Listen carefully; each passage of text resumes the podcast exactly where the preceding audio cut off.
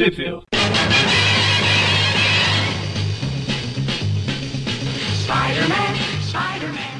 Bem-vindos a mais um Trip View Classic e aqui de volta estou eu, o Maurício. E eu sou o Everton. E eu sou o Gustavo, pelo visto esse programa não tem mais mortos. É. Fiquei um, um tempinho sumido aí. Às vezes por causa de trabalho, às vezes por causa de Morbius. Se bem que tem um personagem que vai aparecer aqui também que, enfim, eu tento evitar familiaridades. É, mas é a última vez, então tá valendo. Ah, é. É a última vez É, agora. é, Nunca é. mais depois. Quadrinhos, os personagens realmente somem definitivamente, né, Everton? Então, é, esses dois aqui não voltaram até hoje, né? Um deles vai morrer agora, outro. Se é outro o um Duende. Demoníaco que você tá falando, ele já voltou. E como mulher. Ah, não, então, então ignora tudo que eu falei, que eu nem não tô sabendo. Hoje em dia tem duende de tudo que é cor, demoníaco, ange- angelical, vermelho, rei, príncipe, Vai- O cinza. sei Norman lá. Osborn agora vai virar o Duende Dourado, que por sinal é a identidade que o, o que assumiu Isso lá é Phil na, na, né? Não tem, né? Pra mim o que vale é o Yurik lá, o Duende Dourado. Onde você viu o Norman Duende Dourado? É. Norman Duende Verde acabou. No Não máximo, tem no máximo ele. por cima, é um cara de colante branco com uma, um capacete dourado genérico. Bom, e hoje a gente vai falar do que aí, Maurício? No- Hoje a gente tá Atualiza. trazendo. A gente tá trazendo aí o arco Cuidado com a ira de um homem desesperado. Saiu originalmente ali na Spider-Man 46 a 49, incluindo a 47 e a 48 aí no meio. E todas elas aí publicadas entre maio e agosto de 1994, aquele ótimo, excelente ano de 94. E Ah, um ano depois de um ótimo e excelente ano. mas ô Everton, onde que elas saíram no Brasil? Todas essas edições foram compiladas pela Abril em uma Teia do Aranha, no caso na número 87, que foi publicada em janeiro de 1997. Todas as histórias saíram juntas, né, ah, compiladas ali nessa edição e foram a única, a única, foi a única vez que elas foram publicadas no Brasil, então até hoje a única forma de encontrar elas por aqui é nessa Teia do Aranha 87. Essa Teia do Aranha 87 me lembra aí, mas é que eu tô acompanhando aqui pelo original. É aquela que ele tá dando tipo um mata-leão no Duende Macabro, tá escrito Morte Exatamente. Macabra, né? E eu queria falar um pouquinho sobre essa capa. Fica à vontade. Eu só, eu só queria comentar que foi uma do- dos primeiros formatinhos que eu tive. Essa capa é legal, mas ela é curiosa, ela tem uma história curiosa. Se, se você for lá no Guia dos Quadrinhos, ah, não tem o, o crédito da capa e editora. E aí você fica assim, ué, de onde surgiu essa capa? Aí você escreve Hobgoblin, se eu não me engano é do Ron Lin essa capa. Ah, escreve Hobgoblin, Ron Lin, cover. E joga no Google aí, me diz Maurício, o que tu vai encontrar? Então, pera aí. Hobgoblin, Ron Lin, que é o desenhista, eu reconheci Ron aqui. Lin é Li, E daí coloca L-I. só L-I-M e coloca cover. E, e olha o que vai aparecer no Google. Você que tá L-I-M. escutando. Eu tô, tô olhando aqui e não tô achando o Mata-Leão, não. Cover. É, coloca Hobgoblin, Ron Ah, Lee, calma, eu escrevi o cover. rolinho errado. Ah, agora Tá. sim, apareceu a primeira. Ah, Olha aí, sim. Maurício, o que, o que aconteceu. Então, né? Abrilada. Essa história, essa história é uma Marvel Tales lá da época da saga do, da, da saga do uniforme negro. Esse duende aqui, na verdade, é o, o Kingsley. E o Mata-Leão do Aranha tá com uniforme negro. Então a Abril pegou, alterou tudo ali, deixou o uniforme azul vermelho. Vamos usar essa capa porque é da hora. E é isso aí, vamos, vamos colocar essa capa nesse ar. Tinham quatro capas para eles escolherem. E eles decidiram alterar Eles uma capa lá de outra difícil. De uma Marvel Tales, que, que é tipo uma Marvel Tales era tipo uma teia do aranha lá que republicava histórias clássicas. Eles fizeram isso, né? Não sei exatamente a, a razão, né, por trás, mas é uma curiosidade que fica aí, que essa capa é, é completamente brasileira, né? Não tem como conseguir essa capa em outro idioma. Ela é uma adaptação do Ronlin aí alterada. Não deve, imagina, cara, levar isso daqui pro, pro Ronlin autografar em algum evento, sei lá, o cara vai ficar se perguntando, mas o que, que é isso, cara? O que, que é aconteceu aqui, né? Cara, Mas essas, essas né? coisas aí, essas abriladas aí que a gente fala, tudo. É bem feito, É. né, o negócio. Não, Pô, além, legal, além né? de ser bem feito, se os colecionadores do exterior eles ficam sabendo assim, eles vão atrás, que é pra ter a capa Exatamente. diferente. Tipo, né? a... eu- li isso uma vez a respeito das Guerras Secretas, a primeira versão das Guerras Secretas publicada pela Abril. E eu já falei Tem isso mais de uma mudanças, vez aqui aham. no, nos programas, mas tem, tem tanta mudança que é praticamente o, uma história Claro. alternativa, né? Ela Uma história só Guerra saiu- Secretas brasileira. Só saiu de que- verdade na Teia do Aranha da Abril depois, anos depois, Sim, né? sim, e que daí lá pro pessoal lá de fora, pros gringos que colecionam, eles correm muito atrás dessas essas versões da Abril quando eles descobrem que existe, porque assim, pra eles é raridade, sabe? É uma história Uhum. que só existe no, no Brasil. É, aquela Marvel especial, que é o título Abril que republicava arcos e tal, a número 1 e a 2 é Aranha contra Duende Verde. Daí tem todas as histórias lá da época do Dítico, do Romita e do Jill Kane, né? Até a morte da Gwen. Todas as histórias do Duende tem lá. E as duas capas são, são brasileiras também, são exclusivas pra gente, são bem legais. Mas enfim, são coisas da Abril, né? A Abril também mudou uma capa do Man Limited lá na época da Saga do Clã, a gente vai falar mais pra frente, uma que tem o Halloween todo deformado e tal no original, e eles trocaram, deixaram bonitinha. Depois vocês vão ver naquele arco, naquele arco dos ossos do armário lá, que tem aquele esqueleto, uma polêmica toda lá. É bem legal. Mas enfim, vamos pra, pra Teia do Aranha aqui, né? A ira de um. ah, cuidado com a ira de um homem desesperado. Na primeira página a gente já tem aí o Homem-Aranha na frente do edifício do Rei do Crime. Grande difícil do Rei do Crime. Que edifício Chrysler, né? Aham. E pra variar, temos os monólogos do Homem-Aranha relembrando tudo que andou acontecendo nas últimas edições que a gente comentou. Edição do Camaleão, né? Aquela, aquele arco lá que a gente falou de- dele enlouquecendo. O Maurício tava nesse programa, não tava? Não, ou era não o, estava. Ou era o João, né? É, então basicamente os pais do Peter morreram. Aí, e o Camaleão enlouqueceu e se tornou outro personagem, basicamente. Ah, ele que tava por trás de tudo. E o Aranha tá desesperado depois daquilo que o Harry fez toda essa armação. E ele ficou meio meio atordoado ainda, né? Mas só, só tá começando o surto aqui ainda. Essa história é do Howard Mack com os desenhos do Tom Lyle. Só pra, pra mencionar acho que ele não tinha dito. Eu, eu tanto não estava nesse, nesse programa aí do, do Camaleão, que eu fiquei revoltado quando eu estava ouvindo ele, porque assim, em poucos minutos de programa já estavam falando mal do Romitinha. Do Romitinha no auge. Foi, é, foi nesse, né? Foi Foi nesse. nesse. Aí, nesse Aham. momento eu percebi, não posso mais deixar eles gravando sozinhos. Em breve o Romitinha volta pros títulos ainda, né? na saga do clone ele volta. É, ainda longe do auge, né? Mas já dá o ar da graça. sim, ali. sim, um pouquinho longe ainda. É, Ah, uma coisa Aranha que tá- vale, vale comentar aqui rapidinho é. Agora, efetivamente, as, o pessoal vai notar que as histórias do, do Homem-Aranha e os títulos dele, é, a partir de agora, são efetivamente divididos em arcos, né? Um negócio que vai durar aí por muito tempo. É um modelo que, se ver, segue até hoje, né? Que antes era história mais solta, alguma coisa se complementava aqui, outra ali.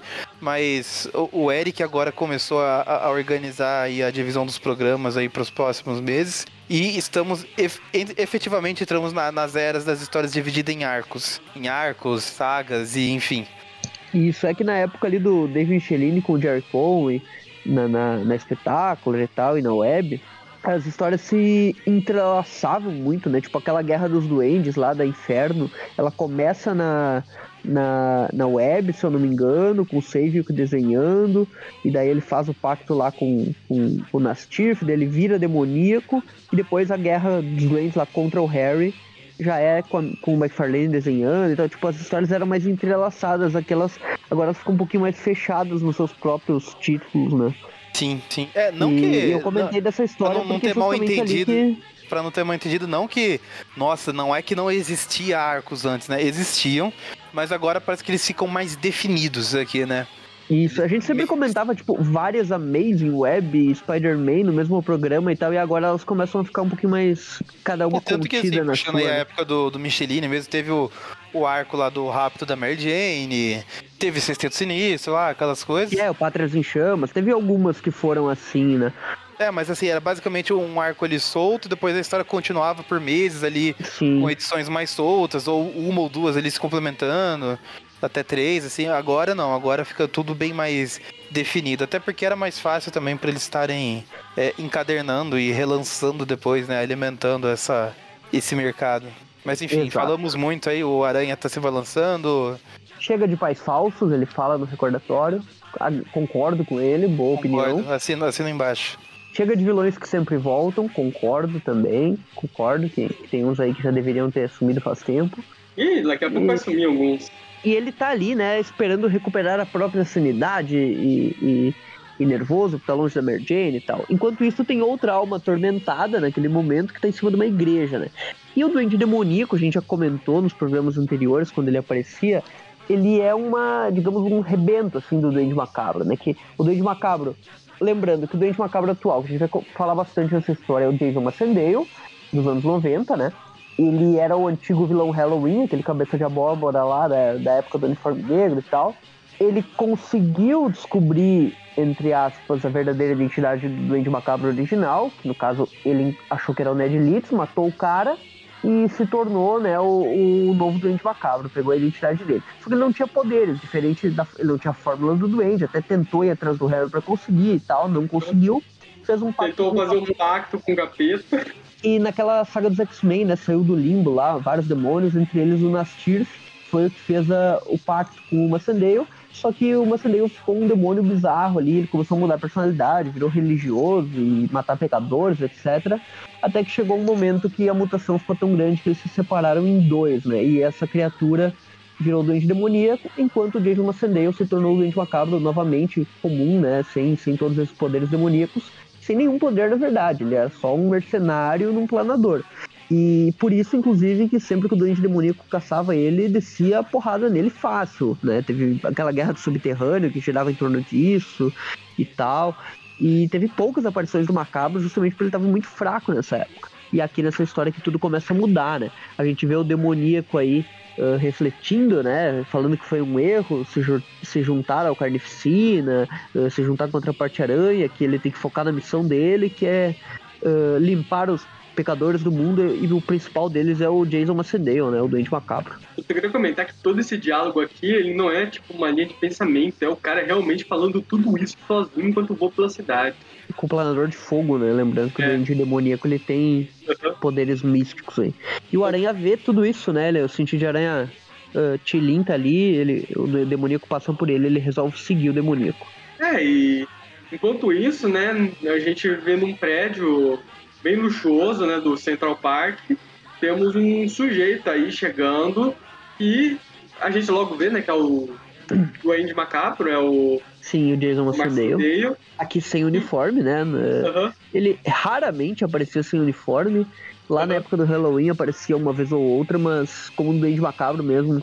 Até porque ele ficou muito tempo endemoniado com aquela cara uhum. uh, bizarra. Aquele. É raro a gente ver, né? Esse... Ele usa aquele cor de cabelo estranho, né? No... Eu, só, é. eu só queria comentar que é bem estranho ele estar tá indo nesse apartamento luxuoso, porque a gente vê que esse lugar é onde moraria o Craven, o caçador, né?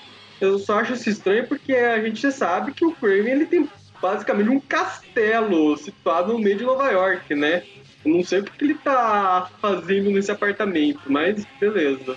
É, ele, ele devia ter outras bases ali e tal, ou, ou da cara, né, enfim. A gente nunca soube como é que o Curry ficou rico. Às vezes ele é um, é um grande magnata é, dos imóveis, né? Pra mim sempre ficou claro, mais ou menos, assim, que ele ficou rico caçando bichos e tal, tipo de todas as espécies para zoológicos, etc. Sempre achei que fosse isso, né? Porque ele meio que parecia isso. No a família dele tentaram... não, vinha de uma linhagem de nobres. É, e ele, lá, ele era a... nobreza também, né? Ele já era rico. A revolução antes, comunista lá da, da Rússia. Isso, saíram de lá da época dos czar e tal. Então é. ele, ele meio que já tinha uma riqueza considerável. O, mas enfim, o, que, eu ia falar, o, o Macendale, ele. Aqui a gente vê que ele é um macabro, que tem uma cena bem legal dele pegando o cara lá no colarinho, tipo, aparece a silhueta do macabro atrás e tal. Ele tá brigando com esse outro cara aí, né? Que, que, que é tipo um parceiro dele de, de crime e tal. Mas o Macendale quer mandar em tudo, né? Que eles roubaram algumas coisas ali, descobriram que era, que era do Craven, né? Que tinha uma foto do Craven na parede, que agora não tem ninguém aí. É, eles estão andando lá e o cara aponta lá pro quadro e fala: Ah, você reconhece ele? Qual é que eu reconheço? É o Fred Mercury. Aí tem lá o retrato do Fred Mercury com jaqueta de leão e calça de oncinha. E esse é o uniforme da última caçada, né? Com aquela. Com aquela. Sem, ser, sem usar a calça de oncinha, usando aquela. aquele. Sei lá o que, que é isso. Ah, tipo uma tanga, uma né? Que ele usa. uma tanga que é ele usou tanga. naquela. Ele usou só na, na última caçada. Eh, e daí eles encontram um diário do Craven lá, né? O cara entrega pro Lancendale e tem um monte de coisa codificada ali, meio que que ele escreveu só pro filho dele e tal, e, e basicamente que mandou o filho dele pra Rússia. Ele nem sabia que ele tinha filho, né? Aqui que a gente descobre pela primeira vez que o Craven tinha um filho. E, e daí esse, esse diário não chegou nas mãos do filho dele, então uh, o, o, o cara ali, o, esse bandidinho dá a ideia pro Sandale de vender, né, o diário pro filho do Craven, falar, ó, oh, gente, tem um negócio aqui e tal, que talvez você se interesse, né?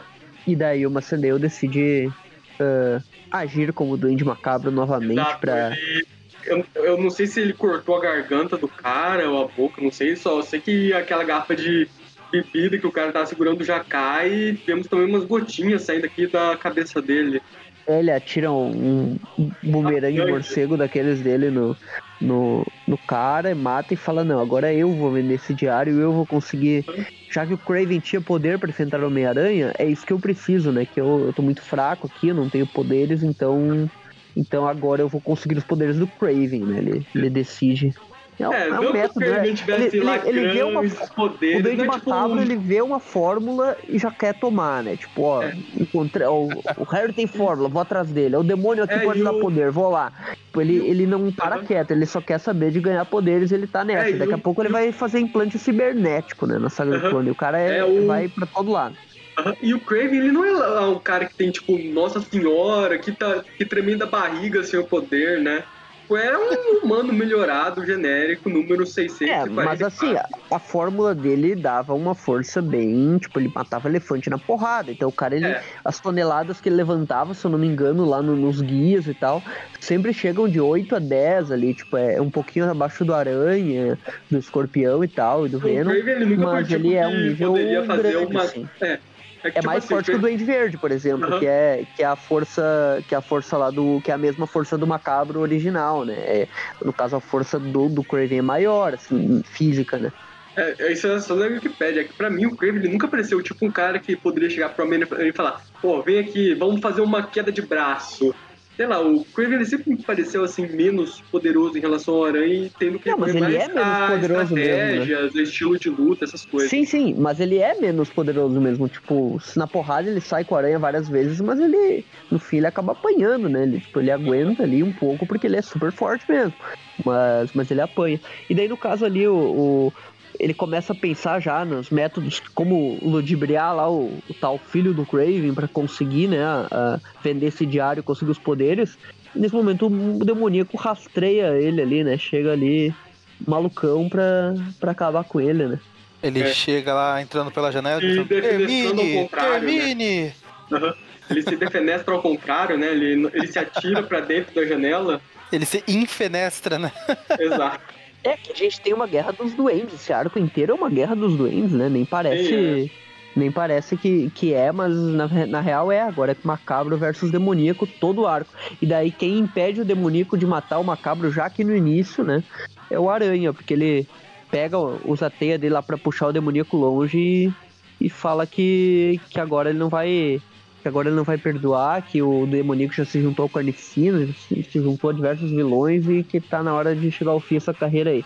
Ele nunca prendeu o demoníaco, então é uma coisa meio. Tipo, é curioso, né? O Aranha tá enfrentando o demoníaco já faz uns 3 ou 4 anos na, nas histórias, mas, mas ele nunca prendeu, né? Ele nunca derrotou ele assim e prendeu, eu acho. Ele nunca foi pra, pra gruta e tal mais estranho é que isso é, lembrando algo que a gente vai mais pra frente, que parece que o Homem-Aranha também ele nunca conseguiu prender o Marcelo, né? Depois que ele virou o Duende Macabro. É, eu lembro de várias derrotas dele, mas sempre acontece alguma coisa, né? Tipo, teve aquela é. história com o Carniça que explodiu tudo lá, a gente não sabe o que aconteceu.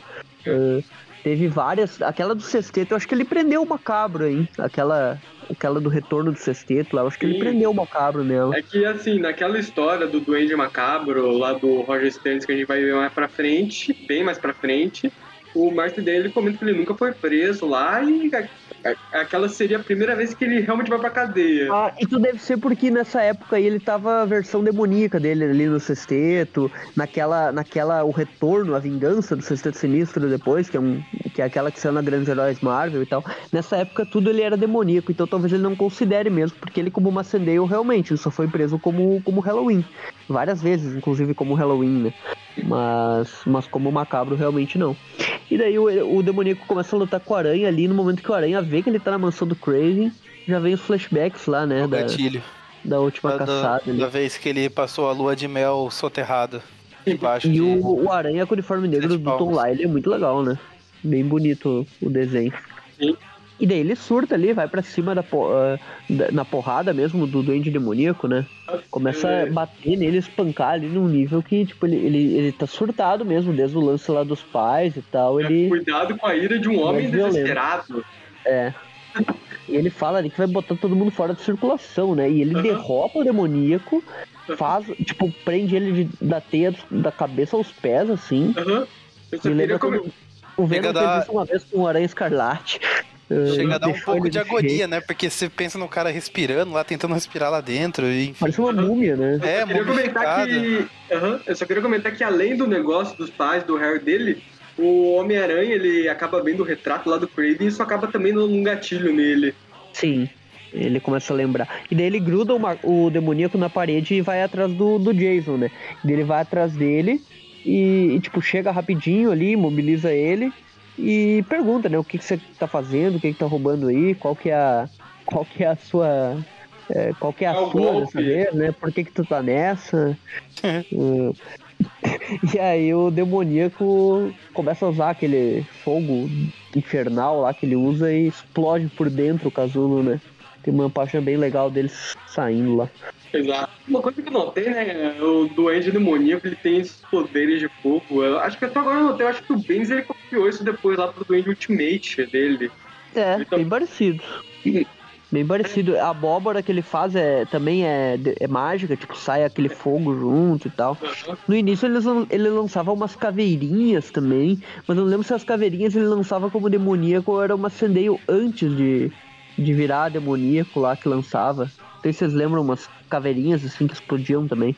Sim, eu lembro. E, e daí o demoníaco surta ali, né? Começa a atacar os dois. E o alvo dele, na real, nem é o aranha, né? Tipo, ele joga o aranha pro lado ali e ele quer atrás do Jason.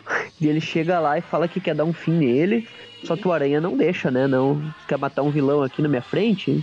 Nem pensar, né? Ele tira, arranca uns dentes ali do demoníaco na porrada. É, se quiser matar vilões, tem que fazer certo. Você tem que jogar ele no rio depois, acertar a teia direto no frasquinho. Esse, esse quadrinho do Aranha matando. Matando. Do Aranha batendo na cara do demoníaco me lembrou ele matando a Charlie Magni. Que é bem Verdade. nesse. É verdade, que jeito aí. o Demoníaco tem superpoderes, né? Pois Esse é. É igualzinho. Aí vira o, o Jason aqui, ele pega as bombas abóbora dele, tenta explodir os dois aí e vai embora usando o planador que sabe, sei lá, de onde é que ele tirou esse planador, né? No mesmo lugar do Bato Escudo. Vocês notaram que o, o Jason tá usando a skin já do Craven do Homem-Aranha Azul? Que casaco azul dele lá.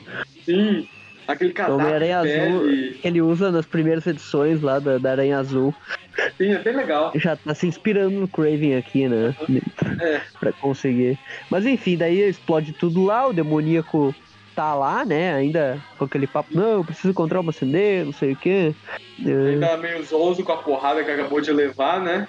E a edição acaba aqui com o Marcin Day aqui, fazendo um trato aqui com o pessoal da Rússia. Isso é um general lá, né?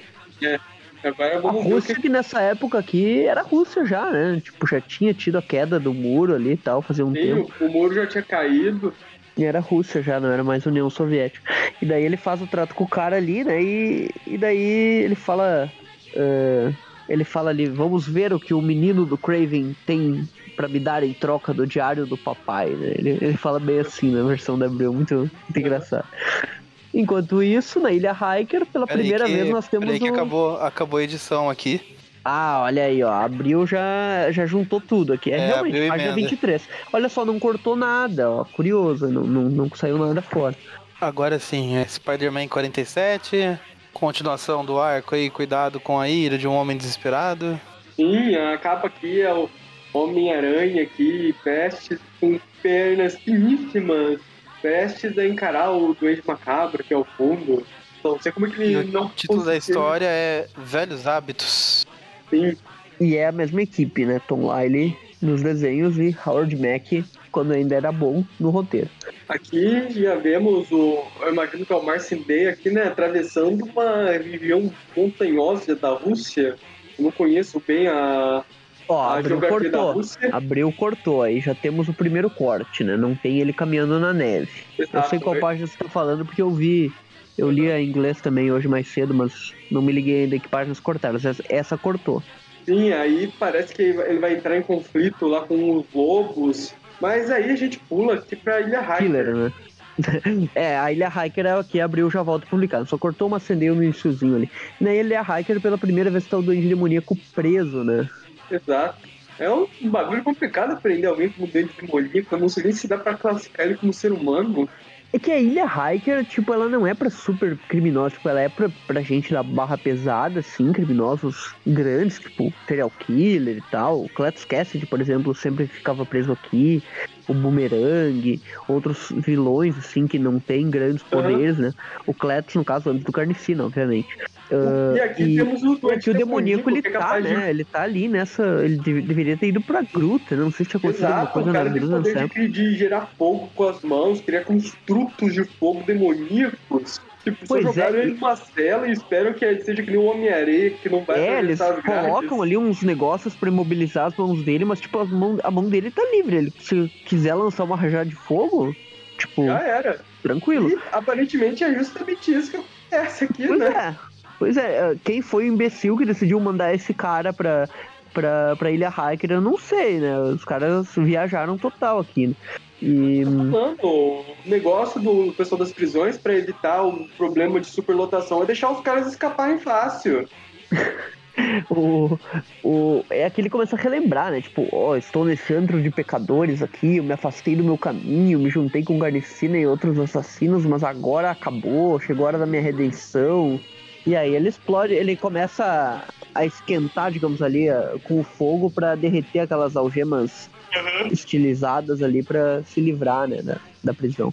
E aqui já vemos o Homem-Aranha se balançando pela, pela ilha, né, com a teia presa nas, no céu, que nem nos videogames. Legal esse splash page. Ele, ele veio se balançando em um helicóptero, né?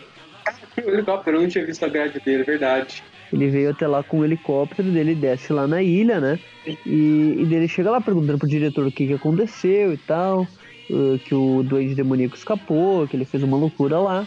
E, e daí o Lance Bannon já aparece lá, né? Ele vem como foto. repórter, como fotógrafo do Clarim ali pra tirar as fotos e tal. E o Aranha, ah não, eu não vou dar dinheiro pro cara e vou vazar aqui antes que. antes que ele comece a tirar foto. Ele já tá tirando foto lá em cima. Sacanagem, o cara só tá fazendo o trabalho dele, não tem como você. Não, quem tem direito de tirar foto do Homem-Aranha é só Peter Parker, né? Ele tem um contrato de exclusividade. É. Mas enfim, voltamos aqui pra Mãe Rússia, onde o Marcin Bale ele já chegou no lugar que ele queria chegar.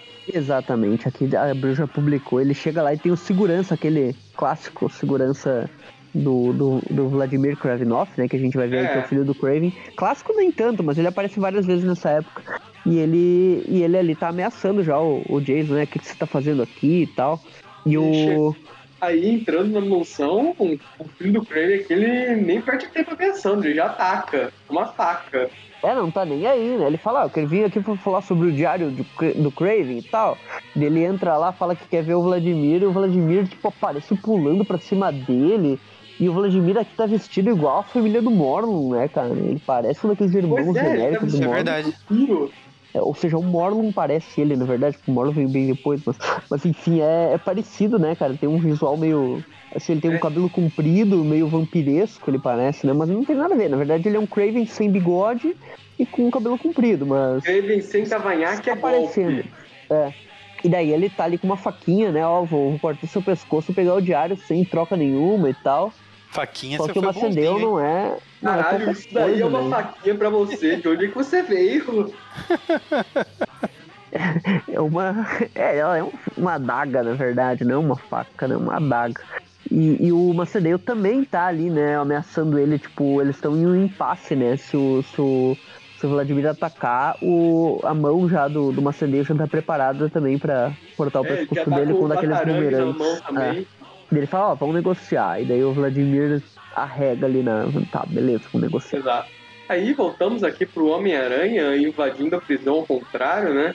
Normalmente a pessoa, quando ela tá eh, atravessando assim a prisão, ela tá querendo ir embora, ela não tá querendo ir pra dentro. Ele vai entrando lá, Olha daqui, Tá olha todos os dali. prisioneiros, tipo, todo mundo embaixo do, do- da cama, assim, todo mundo se escondendo, né? Os caras os cara tão enlouquecidos. O que, que esse maluco colocaram um super vilão na Ilha Hiker, né? Os caras tão. Colocaram um demônio no meio da ilha É, um Hiker. demônio, literalmente um demônio. Eles jogaram, né?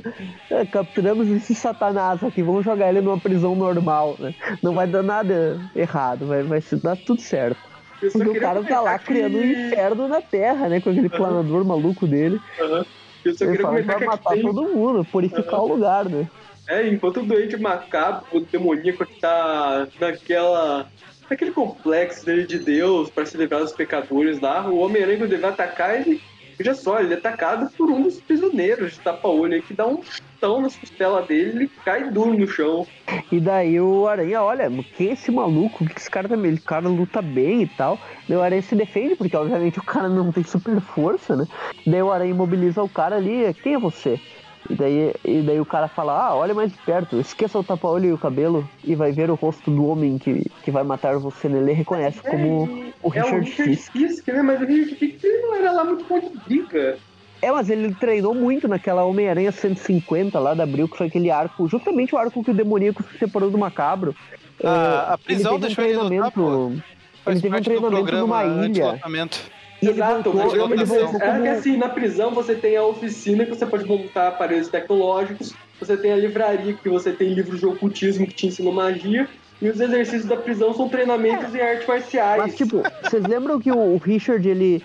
Ele, tipo, ele treinou ali Corrida do Crime nessa edição, só que depois ele foi pra uma ilha. E ele voltou como Rosa Vermelha, que era tipo o Rosa, só que lutando, em, em vez de ficar só nos é, bastidores, né? no, Então ele meio que- vilões do Rosa, a gente vai ver a edição que tem toda a sequência musical dele treinando artes marciais com o mestre Miyagi, lavando, passando cera, tirando cera do carro.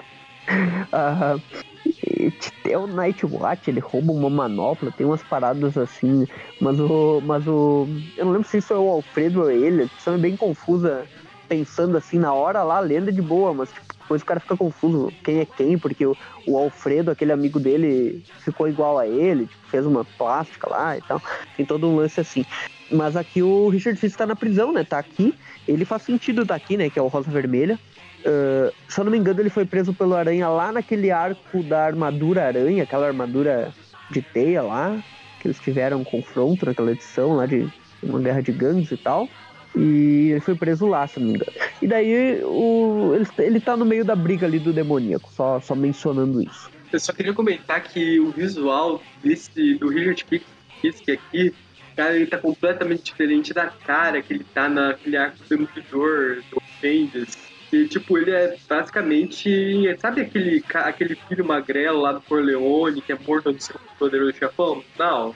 Sim, sim. É, o Richard Fisk naquelas edições ele tá daquele jeito. Nem parece que é a mesma pessoa. É que ele muda muito, né, cara? Tipo, na primeira edição dele, lá, lá na época do John Romita, como planejador, ele tinha uma cara de um homem velho, mas daí na verdade era uma máscara. Daí Sim, era a máscara do espírito dele. É, depois ele virou o rosa, e daí, tipo, quando apareceu a identidade dele, ele era um loirinho ali, jovem e tal. E daí agora, depois como rosa vermelha, tipo, teve uma época que ele raspou o cabelo ali pra ficar igual o pai e tal, ali na, um tempo e tal. E, e daí agora ele, ele tá assim, moreno e tal. Então mudou muita coisa, né? Ele, ele nunca estabelecem ele É. de um mais jeito, pra né? frente o visual Mudando. dele também vai mudar bastante, mas pelo menos vai ter uma explicação. É, isso vai mudar em breve. E a Tá, gente tem mas- aqui daí uma retorno pra Rússia, né? Aham, E tá lá os dois negociando, né? O, o, Cra Aham. o Craven 2 aí, né? Que a gente acabou de conhecer, e o, e o Jason. E ele quer o resto do diário, só que ele fala ali pro Vladimir que, olha, eu, eu quero vender o, di- o, o diário, mas não é por dinheiro. Eu quero provar a fórmula lá, o elixir que o Craven usou pra obter o poder, né? Aham. E a negociação tá indo muito bem, porque nessa daí o marceneiro quase leva uma lança no peito. É, o cara fala ali, não, você, você quer roubar o meu legado, é isso mesmo? Então chega, não vão não, Vladimir negociar. ficou né? Putin. E daí ele pega a lança, que é a marca registrada, digamos, dele, né? Que o caçador sinistro, que ele vai se tornar depois, ele está sempre com essa. Com essa É. lança aqui, né? Ele usa Aham. essa lança pra, pra lutar. Eu acho Aham. legal, né? Aí eu, é eu, quando jogo assim, jogos tipo RPG, tipo, RPG não, é aqueles jogos de aventura, Idade Média, então sempre quando tem lança eu uso. Esses tempos atrás eu tava jogando aquele Assassin's Creed que é da, Gré que é da Grécia, sabe? Odyssey. E tem uma arma lá que é uma lança dessas, tipo, bem da hora. Eu, eu acho bem, bem legal, assim, usar esse, esse tipo de arma. E, e é legal, assim, ele, ele usa usava, ali. Eu usava muito ela no Far Cry Primal. Aham. Que é, É legal, né? Porque, tipo, tem uma. Tem uma. Ela dá uma. Uma certa ataque à distância, dá pra lançar e dá pra dar porrada. Então é. Tipo, usar E como no bastão. jogo ali, pelo menos, era uma das que mais dava dano. Aham. E daí eles começam a brigar, né, ali. ah, e daí o Jason fica, não, pensa um pouco aí, Lutam, eu preciso da lutam." força. Eu preciso da força, não sei o quê. Daí E volta daí, lá pra, nada, pra treta do. É, é que é estranho, né? Porque do nada o mordomo lá, né? Aquele, aquele cara lá chama o Vladimir e fala: "Ei, espera aí um pouquinho. Eles conversam 30 segundos e daí do nada o Vladimir fala: Não, Jason, eu me arrependi da, dessa minha atitude. Vamos conversar, vamos, vamos chegar no acordo. Vladimir não está mais Putin. É, o que aconteceu aí nesses 30 segundos ainda fica eh, em aberto. Daí volta pra Ilha Raik. Daí volta lá pra, pra treta lá do Duende Demoníaco, ainda enforcando lá o, o Richard Fisk. Daí ele fica naquele discurso dele. É, ah, essa é a minha missão, livrar o pecado, tirar o pecado, livrar-nos Todo esse pecados papo de que o todo Maurício mal. adora, né? Nossa, O cara, ele só sabe, ele só tem tipo um discurso, né? Parece aqueles fanáticos por política, né? É muito engraçado, ele fala assim, ele é seu inimigo? É, O demoníaco pergunta pro Aranha, o Aranha, o Aranha fala, sim.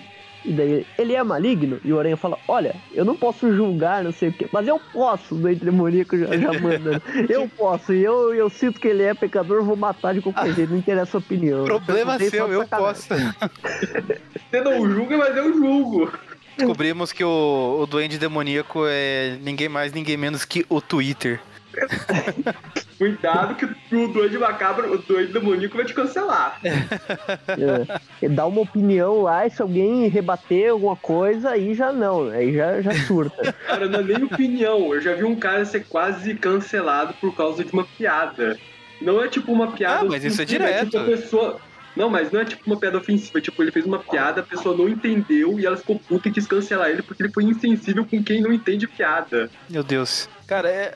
Ah, começa com o Lobão, né? Que me bloqueou no Twitter. Também foi uma brincadeira ali que eu fiz com ele, tudo. Ele não gostou já. Cara, eu nunca pai. verifiquei, mas eu acho que eu já devo ter sido bloqueado pelo Lobão e nunca interagi com ele na vida. Fazia tempo já que o Maurício não, provável. não mencionava o bloco do Lobão, né, cara? Isso era, uma, era recorrente antigamente, agora fazia um tempo já, né? Tava bom, tava na hora já de falar disso daí de novo. Cara, e teve uma mina uma vez que ela tava. Assim, eu acho, uma, eu acho bem, bem tosco assim, ficar comparando as duas, mas a- uma mina foi lá e postou uma comparação da, da Gwen Stacy com a Mary Jane. E daí ela, ela fez uma comparação tipo. Gwen Stacy, linda, esperta, sei lá o que, divertida, sabe? Falando um monte de coisa. Aí, Mary Jane, mesmo, né? Watson. Mary Jane Watson. Foi, foi assim que ela de- definiu Mary Jane. Eu fui lá e só comentei assim, cara, tipo, de boa mesmo, sabe? Não, não cheguei, tipo, os nerdola lá que já chega espumando essas coisas. Eu falei, ah, depende de que versão a gente tá falando, né? Porque a, a versão da Mary Jane dos quadrinhos é basicamente essa versão da Gwen Stacy que você descreveu. Ela me bloqueou, sabe? Ela também, tipo, nem deu chance de eu argumentar, sabe? Tipo, tomei um Eu não bloco quero saber de quadrinhos, eu só olho os filmes, né? Ela deve ter pensado assim. mas, mas é, é uma- isso é uma noção bem, bem bosta, né? Que os filmes difundiram, né? E pelo menos tem uma boa parte que conheceu pelos desenhos e tal, e vê que a Exato. Mary Jane nos desenhos é, Sim, é muito por- bem adaptada, tanto no desenho dos anos 90, quanto no espetáculo, quanto no desenho dos- de 2003. O pessoal reclama da Mary Jane por causa do visual dela, mas ela é a mesma personalidade. Sim, eu. Eu sou Cara, eu adoro aquele da- visual dela. Eu é, muito, legal também.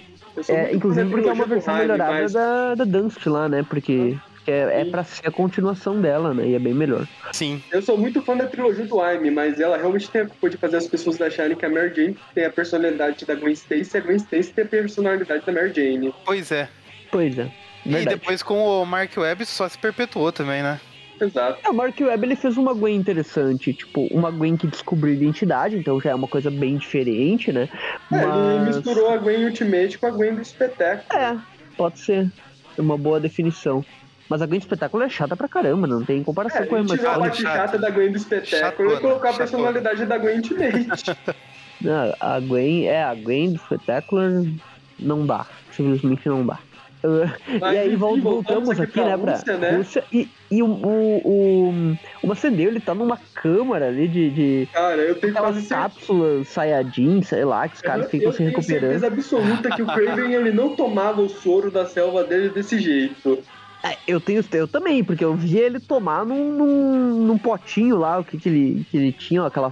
Preparava uma tipo, mistura ele maluca. Ele tomava nos gole o negócio. É, nunca teve essa coisa de injetar isso aqui. Parece que quer colocar damantio no cara. O que, que é esse troço aqui, né? E, e ele tá lá, né? Ele fala: Ó, nós estamos aprimorando a poção do meu pai, né? O Vladimir fala. Então, estamos o efeito dele era temporário. Magia, ele tinha que toda hora tomar um pouquinho para ficar forte. A gente via ele tomar. Eu então, tipo, eu tava passando ali a, a, uhum. o efeito, ele tomava. Tipo, até na última caçada ele começa a fazer um ritual maluco junto com a poção. Ele Homem-Aranha, um monte de doideira. E ele sempre tava se, se, Digamos, ele tinha. A dose era finita, né? E aqui a ideia do Vladimir é, é, testar, né? Já essa forma. Vamos, aproveitar essa cobaia aqui, esse maluco ah, quer tá usar, né? Vocês estão, estão, dando, estão dando toda essa volta para falar que o Craven tomava ayahuasca. É isso. Eu só queria comentar que essa coisa aqui me lembrou um pouco o Dragon Ball Approach lá, que um dos cientistas do Freeze fala que ele vai injetar ciência no Vegeta lá quando ele tá nas cápsulas lá dos Saiyajins, lá aquelas cápsulas de coração. e, o, e daí o, o, Vladimir fica de cantinho ali, vira pro, pro mordomo ali e fala, né? O Gregor, né? Ele fala: Ah, a gente não tá dando muito poder pra esse cara aí, o poder que era pra ser Bel. E daí o mordomo ele fala: Não, ele não vai sobreviver, assim como todas as outras cobaias o elixir usado só vai ser o suficiente para determinar se é letal ou não o sangue humano. Então eles estão procurando um nível ali tipo, que não mate, mas que, que funcione para sempre. E eles vão usar mais um idiota aí de cobaia, né? Não precisava nem o Vladimir ter todo aquele. ficar todo putinho, né? Por causa do cara querer o soro, se já ia matar ele de qualquer jeito. Aí, enfim, né? Voltamos aqui pra Ilha Hiker. O Duende Demoníaco ainda tá querendo matar o Richard. Nossa, essa, essa cena aqui da Ilha Hiker, ela tá tipo. Eles estão há tanto tempo nessa. Nessa mesma posição aqui, tipo, é o Duende Demoníaco enforcando o, o Richard Fisk, o Aranha parado, sem saber o que fazer, que assim, a referência a Dragon Ball já foi feita no programa, mas aqui não tem como não comparar também, tipo, aquelas cenas que é só o Goku e o vilão se encarando assim por muito tempo. Aí, tipo, passa o vento, aí corta pra um outro núcleo de personagens. Aí depois aí, volta e eles estão se encarando. Aí, aí, fica, aí agora eu vou lutar pra valer. Aí tá o Goku olhando pro Vegeta, passa o vento, passa o arbusto, passa o vento nos cadáveres dos amigos deles que morreram lá naquele lugar também. Aí é, volta. nossa. uma trilhazinha é, daquelas bem, bem feitinhas, né? Que é. tem as trilhas de encarar. Só encarar já tem umas 10 trilhas diferentes do Dragon Ball, né? Só pra encarar. Ele deu muita sorte nessa aí que o Duende Macaco pegou ele, porque ele pegou ele pela nuca. Porque se pegasse ele pela garganta mesmo, ele já tinha morrido asfixiado nessa espera. É, pois é é que ele tá argumentando ali, né? A graça do Andy demoníaco não é que ele mata os pecadores, é que ele tem que fazer um discurso, né? Enquanto mata os caras. Exato, ele tem que, falar, tem que ter o, tem que ter o sermão. Tem que ter Exato. Daí o Aranha aproveita, né? E já lança as teias ali pra salvar os dois, né? Tem, a, na cara, né? O do Ed Demoníaco ele tem que fazer um textão no Twitter antes de cancelar a pessoa. E daí Olha aí, descobrimos que ele é realmente a encarnação do, do Twitter. E o, o Aranha começa a bater no demoníaco e começa a pensar assim: mas até que a ideia dele não é ruim, né? Se ele seguisse nessa linha aí de matar todos os pecadores, ele ia matar o Octopus, ia matar o Venom, ia matar todos os duendes, não sei o quê.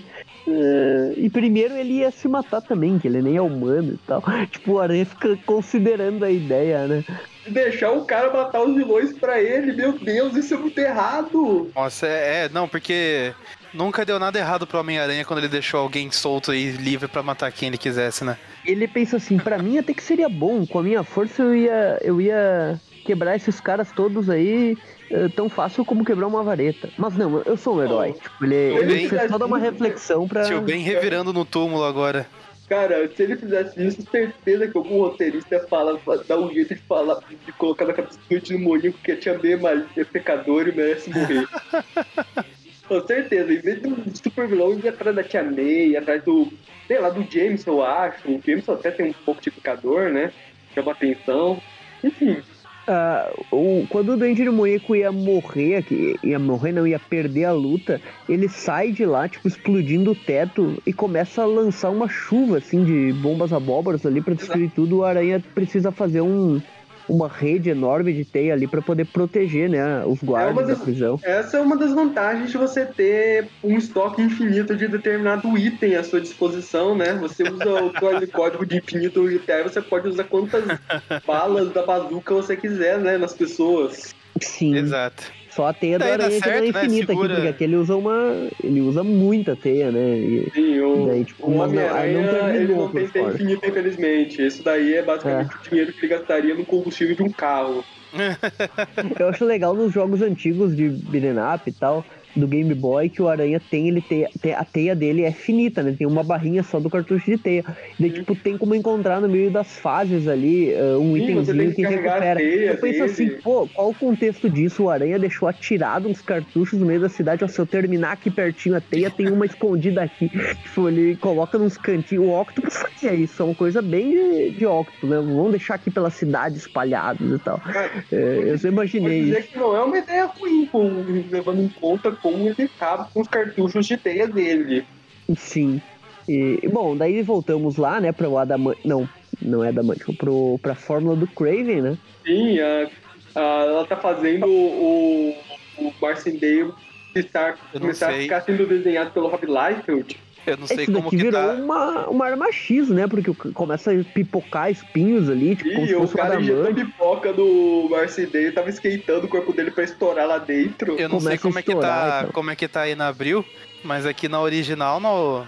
Ah, nessa página aí, na primeira fileira de quadrinhos, ali o terceiro quadrinho, que é o, o Macendei olhando pro braço dele, a, a, a cor da pele da cabeça tá muito diferente da cor da pele do corpo. Sim. Parece que, tipo, é recortaram e colaram ali.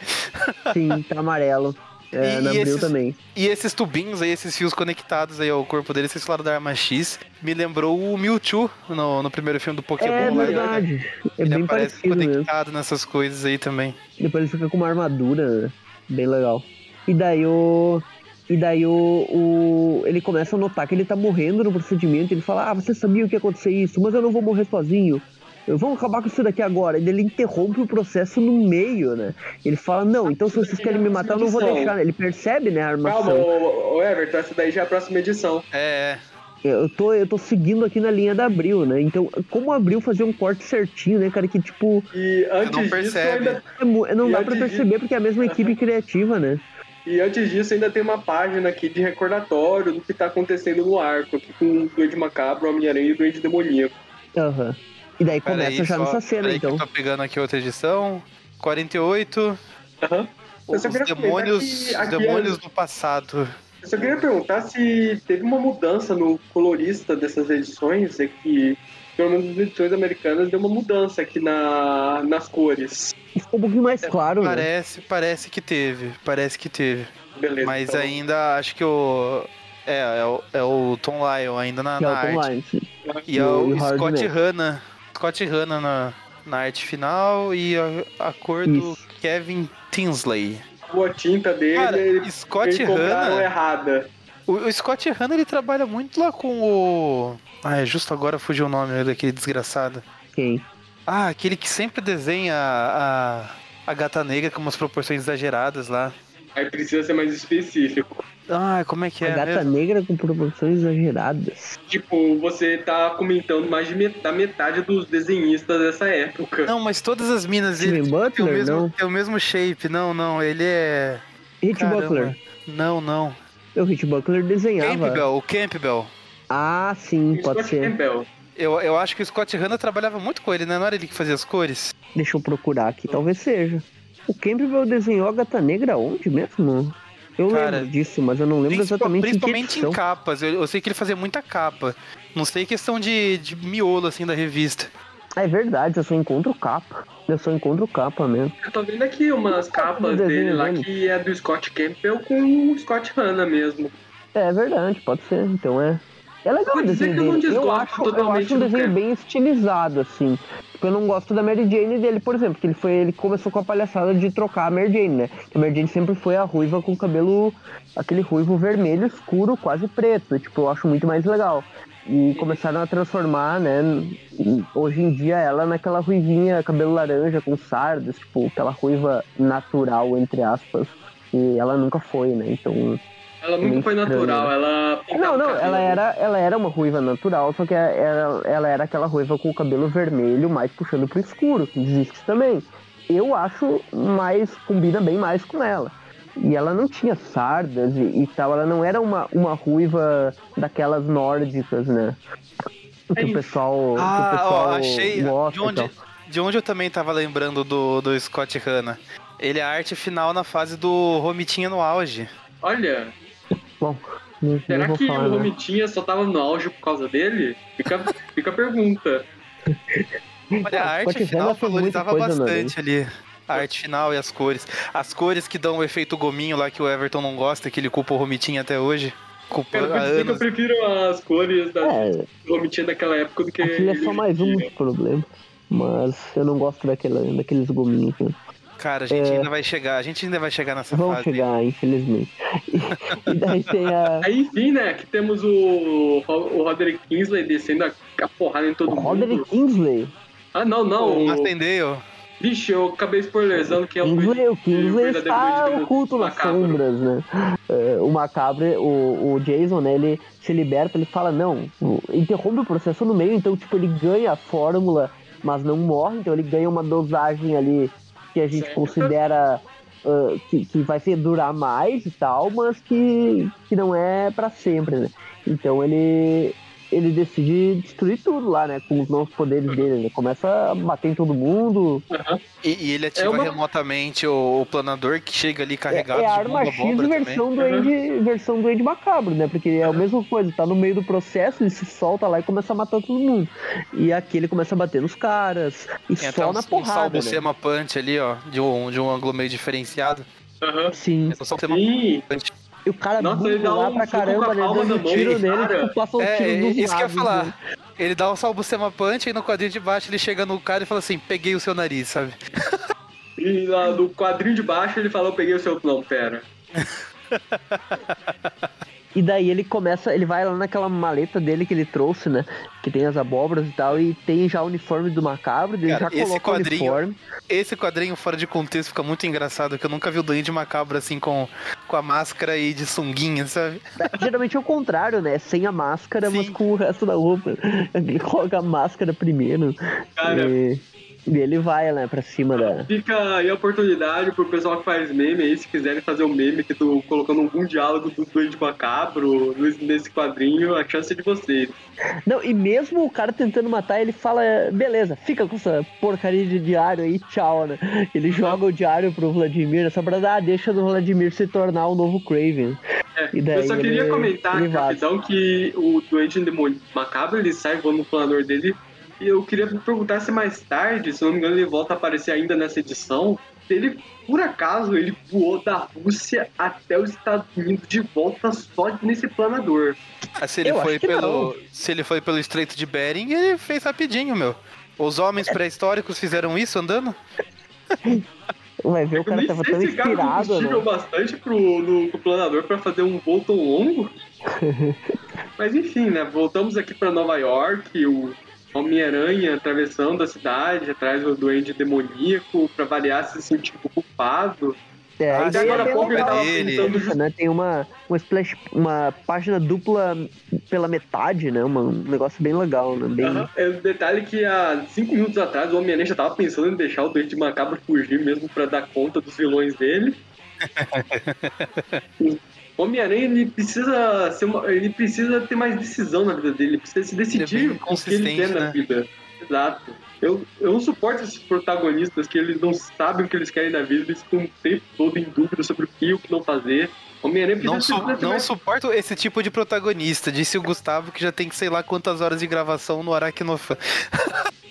É que aqui o Peter começou a se questionar o básico, né? Ele começou a. Tipo, Ele retrocedeu ele sempre 300 foi decidido edições, né? uma coisa, com grandes poderes e grandes responsabilidades. Aqui ele tá esquecendo É, até é, isso. esse, esse depois, esse arco, Peter Parker nunca mais, que tá chegando aí, ele tem umas coisas muito.